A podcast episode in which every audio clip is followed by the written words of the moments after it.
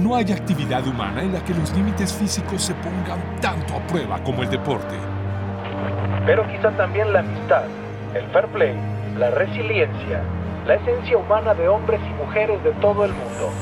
Este es un delicioso y olímpico viaje por resultados, derrotas, lugares, experiencias, sensaciones, emociones.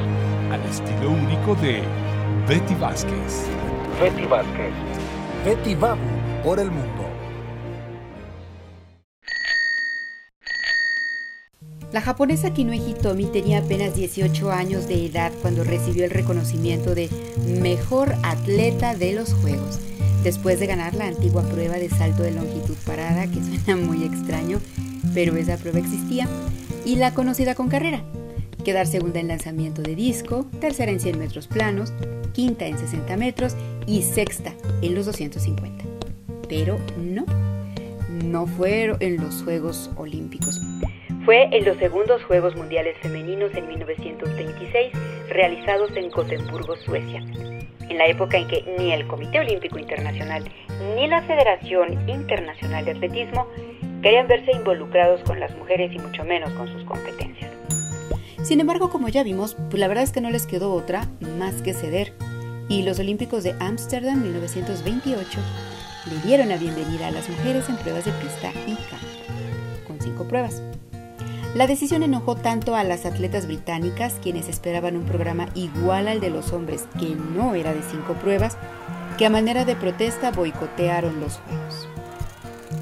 Las mujeres hicieron su debut nerviosas, emocionadas, bajo miradas de alegría y muchas, muchas seguramente de escrutinio y hasta de rechazo.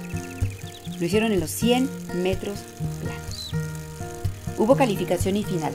A la final llegaron seis velocistas, las canadienses Fanny Rosenfeld, Ethel Smith y Myrtle Cook, además de las alemanas Erna Steinberg y Helen Schmidt, y de la estadounidense oriunda de Riverdale, Illinois, Elizabeth Robinson, que se convertiría en la primera campeona olímpica de la prueba reina del atletismo. Curiosamente Betty nunca buscó estar en una competencia deportiva, la verdad es que ese pensamiento realmente no era parte de sus preocupaciones ni de sus sueños, no hasta ese momento. De hecho, ni siquiera tenía idea qué tan veloz era.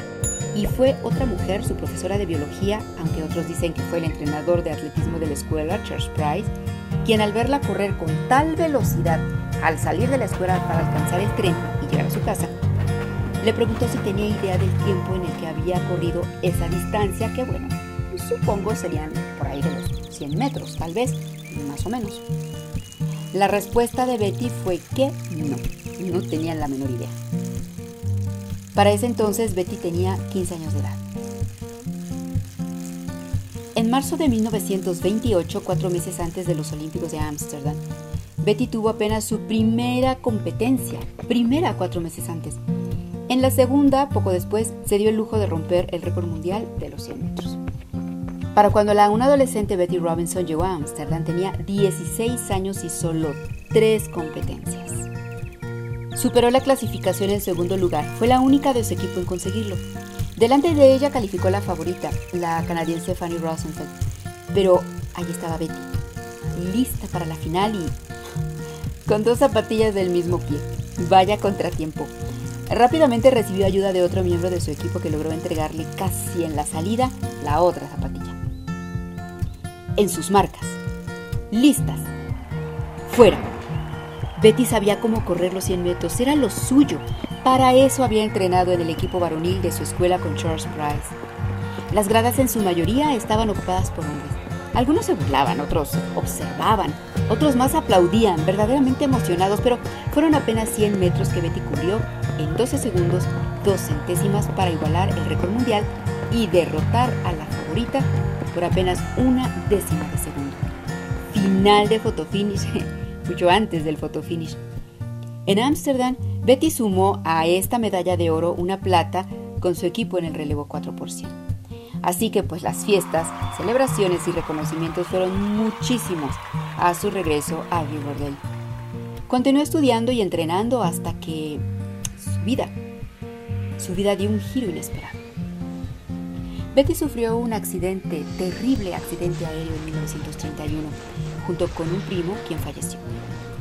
Ella quedó terriblemente herida, tanto que un hombre que se acercó al lugar donde cayó la avioneta donde viajaban pensó que estaba muerta, y así la llevó a la morgue donde se percató afortunadamente de que había un aliento de vida en ese cuerpo de huesos rotos que la dejó inconsciente por siete semanas, tiempo en el que las heridas comenzaron a sanar.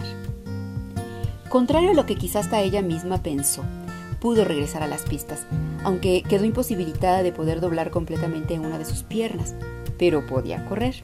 De hecho, asistió a unos segundos Juegos Olímpicos en Berlín 1936, donde fue parte del relevo 4%, prueba a la que asistió Adolfo Hitler, quien junto con Goebbels gritaba de emoción apoyando a sus velocistas que ya habían roto el récord mundial en la etapa previa. Pero, en la final, la última de ellas, Ilse Dorfeld, perdió la posta. Y Estados Unidos con Harriet Bland, Annette Rogers, Betty Robinson y Helen Stephens se llevaron la victoria. Por cierto, cuenta la historia que, ante la gran tristeza de Ilse, Hitler las mandó llamar. ¿Y las consoló? El atletismo siempre fue parte de la vida de Betty. Muchos años fue juez, dio conferencias, compartió lo vivido como deportista y murió a los 87 años de edad. Sus últimos años se vio afectada por el Alzheimer.